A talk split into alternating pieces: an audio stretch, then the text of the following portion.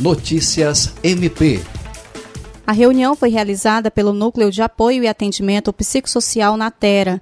Participaram representantes de instituições ligadas à saúde e assistência social de Rio Branco, a fim de discutir estratégias de prevenção e tratamento da tuberculose para a população em situação de rua. A reunião, realizada no dia 12 de março, foi conduzida pelo coordenador do Natera, Fábio Fabrício Pereira. Ele destacou a importância do diálogo entre as instituições para preservar os direitos de acesso à assistência social e saúde das pessoas em situação de vulnerabilidade.